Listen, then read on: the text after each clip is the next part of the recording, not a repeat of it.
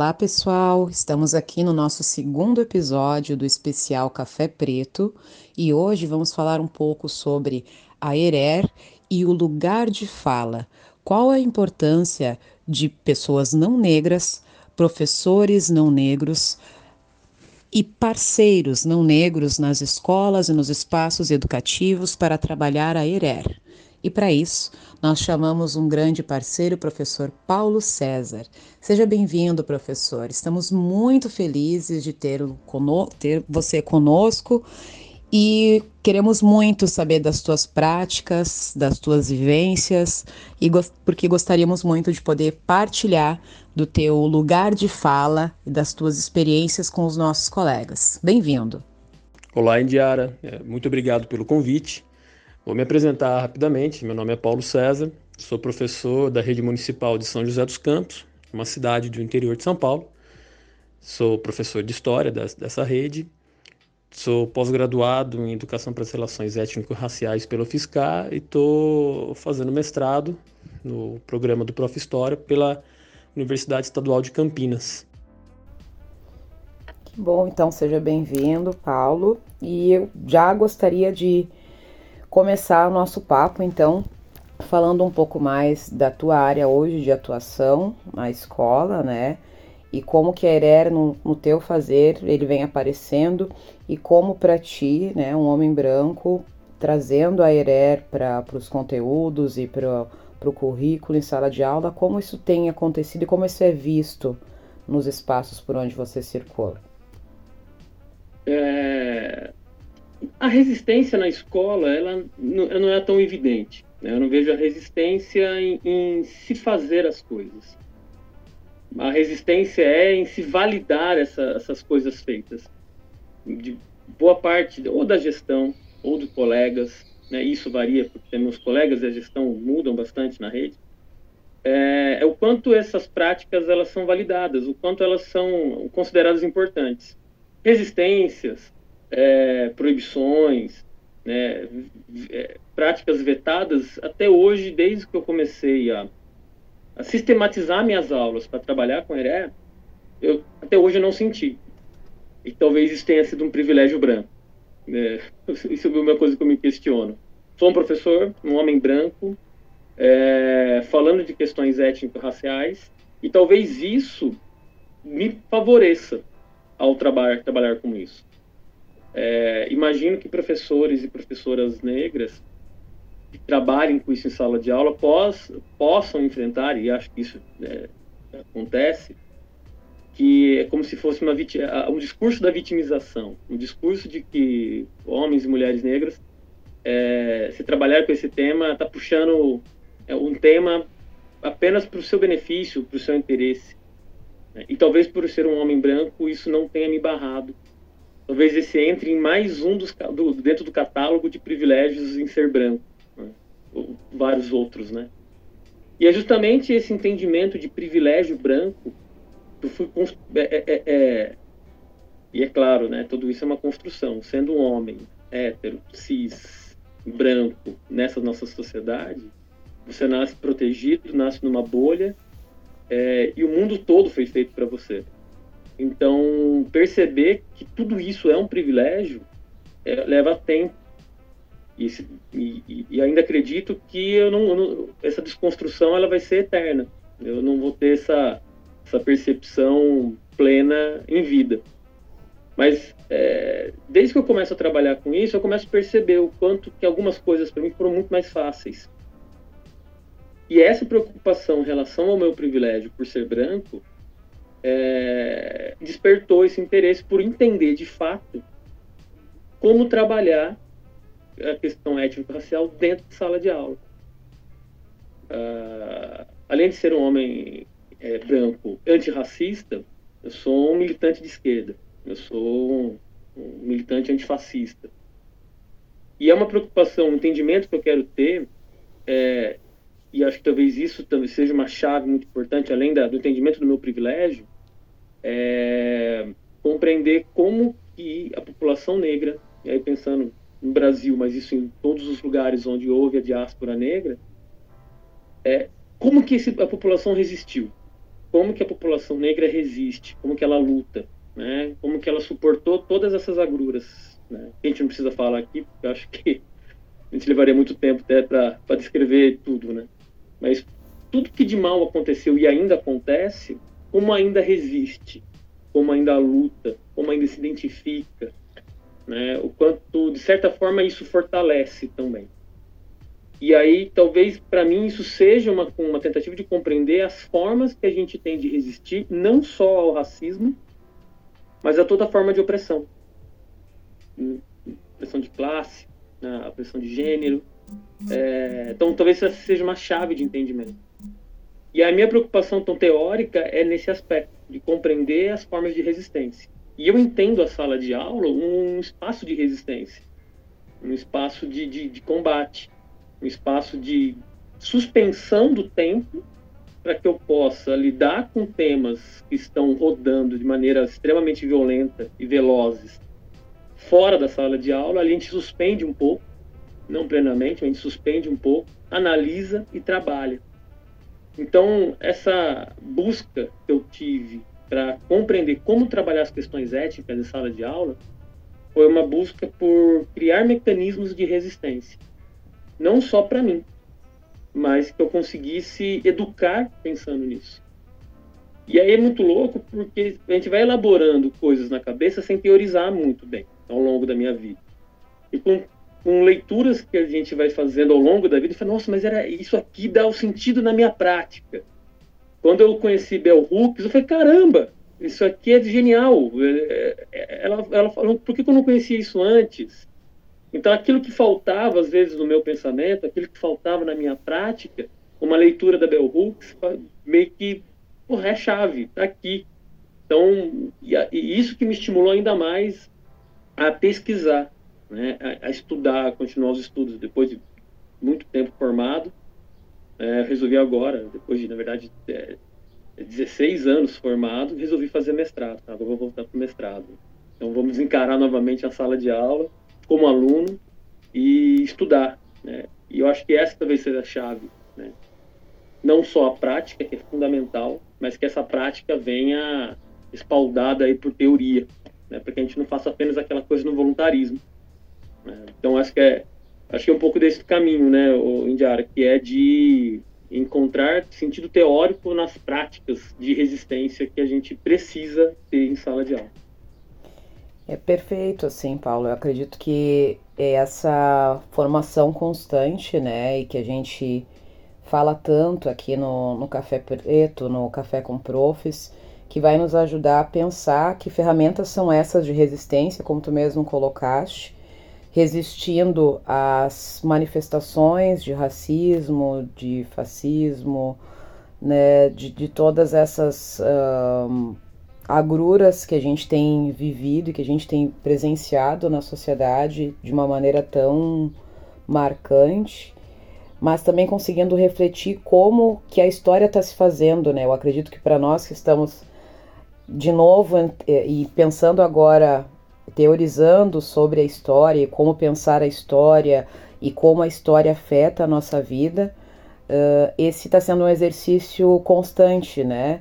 De como que esse momento que nós estamos vivendo, um momento tão ímpar, né, dificilmente imaginado por nós, tem influenciado a forma como os momentos históricos aconteceram e como a gente não pode deixar que eles aconteçam de novo e o porquê que nós não podemos deixar que aconteçam de novo e o porquê que cada um e cada uma precisa assim compreender como como cidadãos nesse país e de onde cada um de nós veio e por que, que a nossa história é importante, né? Então, eu acho que sim, é, é, fazemos isso um pouco por essa esse ímpeto, né, de buscar essa justiça social, eu acredito, né, que não é só para mim, não é só para o Paulo, é para nós, para os nossos, para nossa comunidade, para nossa comunidade escolar, uh, mas buscando agora com essa base teórica, principalmente nesse momento, né? E eu gostaria que tu falasse um pouco mais sobre a tua uh, teu projeto, a tua dissertação, exatamente para onde, né, dentro desses caminhos da vida, né, para as encruzilhadas da vida, né, uhum. que eu costumo dizer, que a dissertação tem te levado, né? E as reflexões que tu tem feito acerca disso. Legal. É, tem uma coisa, eu sou fanático por quadrinhos, né? Desde muito pequeno, acho que desde uns 7, 8 anos, já tinha uma pequena coleçãozinha de quadrinhos. E ela não parou de crescer desde então. E aí, leitura de quadrinhos. Então, o quadrinho sempre fez parte da. Acho que devo ter sido alfabetizado pelos quadrinhos. Então, eu nunca parei de ler. E aí, algo que me interessa muito, que eu uso em sala de aula, só que, de novo, é uma, era um uso voluntarioso. Vou usar, às vezes uma, uma prática estava certa ou não. E me faltava essa questão da teoria, de como usar quadrinhos. Então, acabei aliando dois temas que me interessam muito. Né? Um é o quadrinho, o uso de quadrinhos em sala de aula, é, e a questão é, é, do racismo dentro da, da, da, sala de aula. E aí eu, eu, pensei, tá, o racismo, né, ele é o grande problema, ele é algo a ser é, debatido, ele é algo a ser compreendido e tentar ser destruído. Mas há um elemento dentro do racismo é, que é da sua origem, né? Quem interpreta o racismo, né? Quem, quem, quem age de maneira racista? Então, no caso, pessoas brancas. E aí nós temos um conceito que é fundamental e hoje amplamente estudado, que é a branquitude. O é, que é a branquitude? Como que ela se estrutura e qual o papel dela dentro do racismo e dentro da nossa sociedade.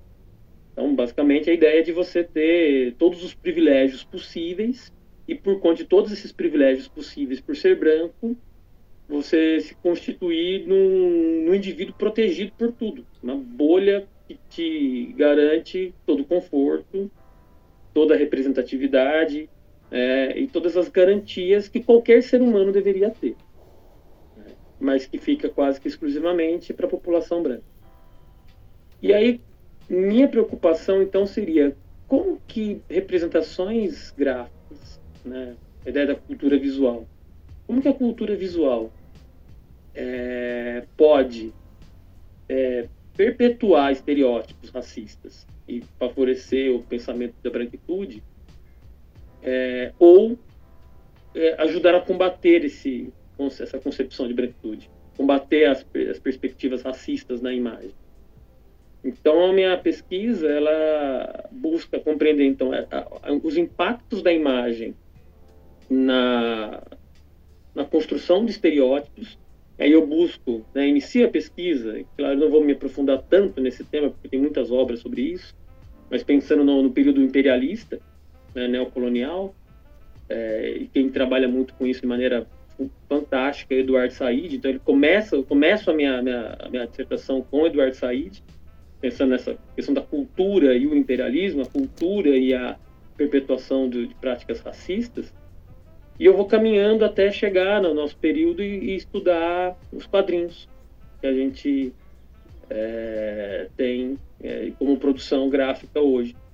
E o meu objetivo, a princípio, é analisar duas obras específicas de quadrinhos. Um é a produção do Marcelo de Salete, é, descobri agora que vai lançar mais um esse ano, já vai entrar na lista para comprar agora na, na, feira da USP, lá que está mais barato. É, e vai ser mais um objeto de análise.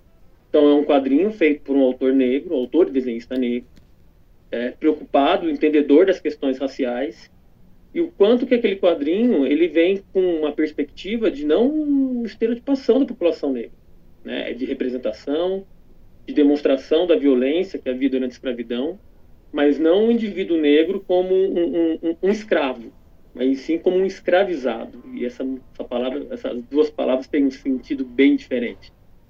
Né? Como que ele era um sujeito naquela história, o quanto ele, por mais que ele tivesse poucas opções de, de ação, ele tinha opções de ação e ele agia. Então, ou seja, o indivíduo negro é agindo na história. Por outro lado, eu vou analisar também uma produção do, da grande indústria da Marvel, o Pantera Negra, que apesar de ter várias vantagens, né, somente agora com os filmes, é, servir muito para a representatividade da garotada negra, tanto que eu acho que uma das cenas mais impactantes daquele filme não é nenhuma cena de luta, muito fala daquela fala do, do vilão do filme ao final, quando ele morre, Mas para mim uma das cenas mais impactantes é a última cena, quando ele está em Auckland, ele chega com a nave, toda garotada vai lá ver a nave junto com a irmã dele. E quando um garoto para do lado dele, olha para ele assim com um olhar admirado e pergunta: "Quem é você?" E ele sorri. Quer dizer, ali para mim, o, o, o, diretor do filme, ele, ele, quis dizer assim: agora eu, um garoto negro, tenho em quem me espelhar. Aquela cena para mim é fantástica. E essa cena, parece que me, essa cena, sem, sem ser consciente, ela me motivou essa pesquisa. Como que representações legais de personagens negros, que não sejam estereotipados, ele no caso é um herói bom pra caramba, forte pra caramba, legal, né? Que ele não é um, um, um homem pobre ou um ex-presidiário, ele não tem aquela carga de, de estereótipo que personagens negros quase sempre têm nas histórias. É, ou seja, ele é um personagem que não tem problema por ser negro. Né? O problema dele é outro, né? O problema dele não, é, não tem nenhuma relação com a cor da pele dele. O quanto isso é importante. Então o filme traz isso, mas os quadrinhos nem tanto.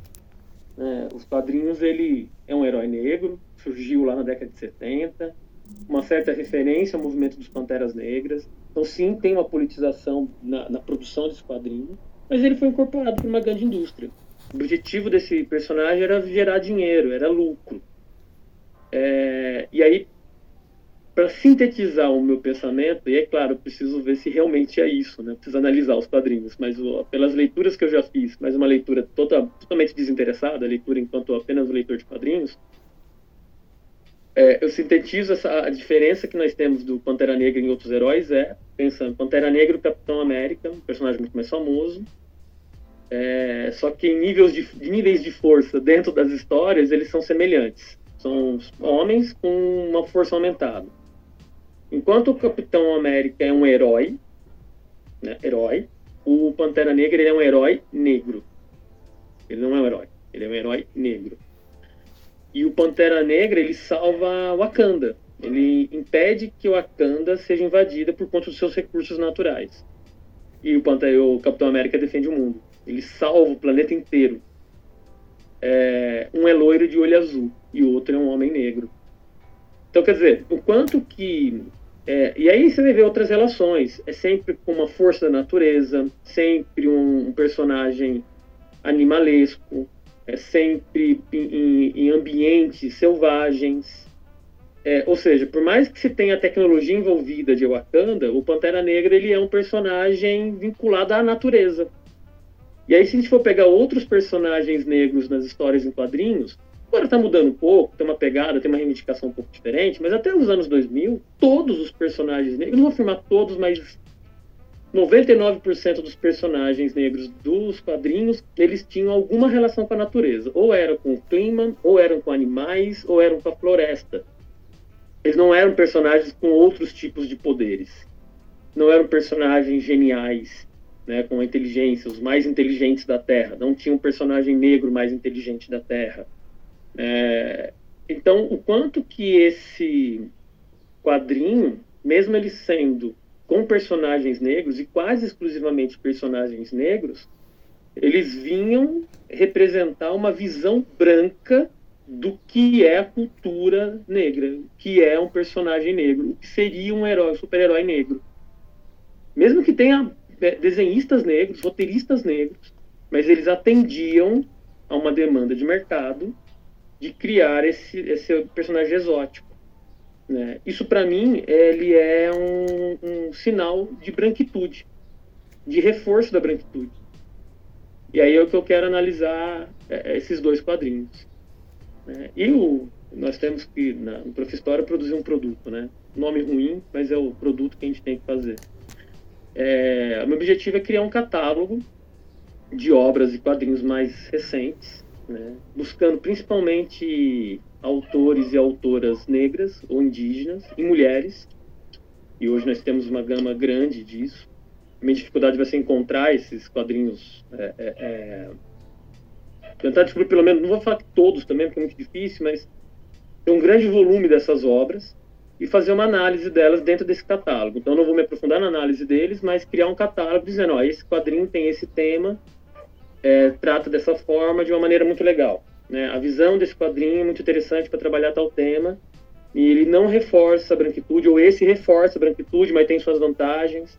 Então, aqui produzir um catálogo para que professoras e professores possam consultá-lo ao precisar, ao querer né, trabalhar com essa temática em sala de aula.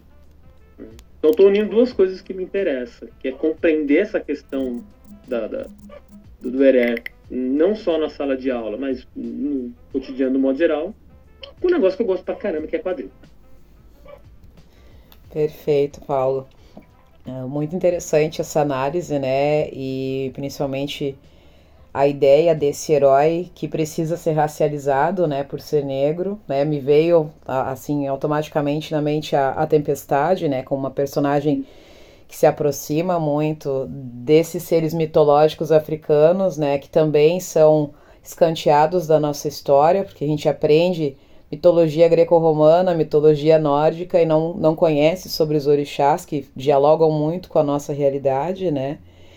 E muito legal, muito interessante a iniciativa da, da construção desse catálogo ajudando a fazer essa leitura, né, do quanto o que a gente pode utilizar e o quanto a gente tem esse processo de representação como um personagem, uma personagem negro, e o quanto ele tem representatividade para a população negra, né? Que são duas coisas diferentes, assim. Uhum. Acho maravilhosa essa, essa possibilidade de análise e esse, a construção desse material.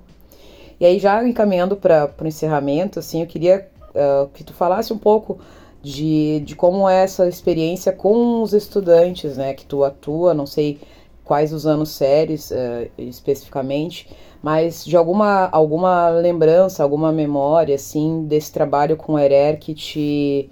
que às vezes são aquelas, aqueles momentos que te dão a pista de que a gente está no lugar, no momento certo, fazendo a coisa certa, né? Mas de como uh, esses adolescentes, essas crianças, eles recebem, então, esse o teu trabalho e essa tua forma de, de trazer a Erer para dentro de sala de aula. É, eu trabalho todos os anos do, do ciclo 2, né? Então, do sexto ao nono, eu tenho quase todas as turmas, né? Então, na minha escola que eu trabalho tem 12 turmas, então eu consigo pegar 10 delas. É, só deixo duas de lado, e aí é uma escolha ali totalmente aleatórias.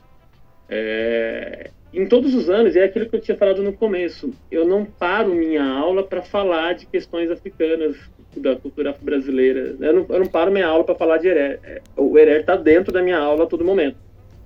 Claro que eu não fico forçando isso em onde não, não, se, não se encaixa, né? Mas a ideia é que uma educação, a minha, minha perspectiva de educação antirracista, é que eu não tenho que trabalhar com a temática africana. Eu tenho que construir uma educação que mostre que a diversidade ela é real, ela é presente é, e, a, e, a, e, e, tentar construir uma perspectiva, e ela é difícil de acontecer para quem é branco, principalmente. E acho que não só para quem é branco. A gente foi é, educado a entender que o racializado é o outro. E arrisco a dizer, e aí como homem branco talvez eu possa me equivocar, a população negra também foi é, educada a se entender enquanto racializada, né, como padrão. E aí uma, uma das coisas que vou tratar dentro do, do, da minha pesquisa é essa ideia de humanismo uh, ocidental branco, né, como então se nós brancos não fosse os, o padrão, né, e aí todo o resto é divergente. Então eu sempre busco desconstruir essa noção de é, humanismo, né? de que existe um modelo e um padrão. Então, ao tentar fazer isso, e às vezes conseguir, às vezes não, é... eu estou trabalhando com educação antirracista. Né? Mesmo sem estar tá falando de questões raciais naquele momento. Claro que eu sempre coloco, sempre dou aquela cutucada, sempre faço um, uma análise. É, e com duas coisas que eu gosto muito de trabalhar em sala de aula, uma delas é com imagens, né? E principalmente produções culturais, né? Eu sempre busco quadros famosos, de pintores famosos, ou nem tão famosos, mas que são, estão no cânone da cultura, né? Ou cartoons. Então, quando eu vou trabalhar período é, do, do imperialismo, adoro trabalhar com os cartoons da época. São extremamente racistas, né? Só que eles são grandes elementos visuais para mostrar o que é racismo. É, fica óbvio a, a, maneira como os artistas representavam pessoas da África, pessoas do, do, da Ásia, pessoas da América, sempre mais próximas de características animais, sempre com caras de, de pessoas ignorantes, que não estão entendendo o que está acontecendo. Né? E quanto o homem branco, a mulher branca, são sempre representadas com uma seriedade, uma luz em cima deles. Né? E eu vou mostrando isso. Né? É, e, e, fica evidente para os alunos, para boa parte deles, é, principalmente, é, pelo menos, né? É, de que a maneira como se representa, de como que essas representações, né, como essa cultura visual, ela foi se tornando hegemônica. Né? E aí a gente vai que é um pouco mais para frente, a gente conversa disso também com a ideia do blackface, né? como que os, representavam personagens negros nas peças cômicas. Enquanto até isso hoje acontece muitas vezes, quando um, um, um branco desavisado resolve fazer uma postagem antirracista e se pinta de preto, que é, voltou nas aulas de história, né? Pelo amor de Deus. Então, é, a questão visual para mim é muito importante. Mas um outro dado que também é muito importante, é, e eu gosto de usar muito, são dados estatísticos. E daí também foge daquela sou eu que estou falando, né? Porque é muito questionamento. Mas, né? É, você fala que tem mais pessoas negras na cadeia, mas a população negra é a maioria. E, cara, só que a estatística não bate, não é equivalente. Ah, então vamos lá. Não sou eu que estou falando. É o IBGE, é o IPEA, é o DIESE, é os órgãos do governo. Estou falando órgãos do governo, então vamos, vamos confiar na, no governo, né? Estou trazendo dados que vão trazer dados estatísticos mostrando a desigualdade econômica, a desigualdade da violência, a desigualdade da condição de moradia.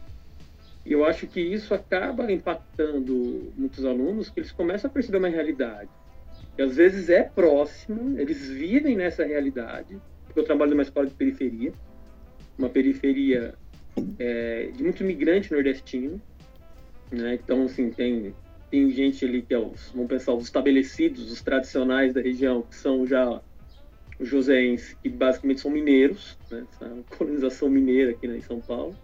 Mas, mais recentemente, um volume muito grande de pessoas do Nordeste vem morar para cá. Então, a gente tem nesse bairro, onde foi boa parte da ocupação nordestina, então uma população branca, negra, né? E aí de origem mineira, de origem nordestina, então tem é, também pessoas já estabelecidas em São Paulo. Então, ou seja, um, um grupo muito miscigenado. É, a minha sala é muito colorida.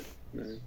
E é muito legal trabalhar isso com eles. Você vai ter lá um, um loiro, uma, uma menina loira de olho azul e garotos negros é, é, com a pele bem escura. E aí você vai ter os meio, todos os tons dentro da sala. E é legal para trabalhar com os alunos. Você vê, olha só como nós temos diversidade. Né? É, enquanto isso reflete um pouco nas condições é, da, da, dentro da sociedade. Aí eu pergunto, quem, qual, quem, quem já tomou geral? Né? Quem aqui que já foi abordado pela polícia? Nunca vi um garoto branco levantar a mão.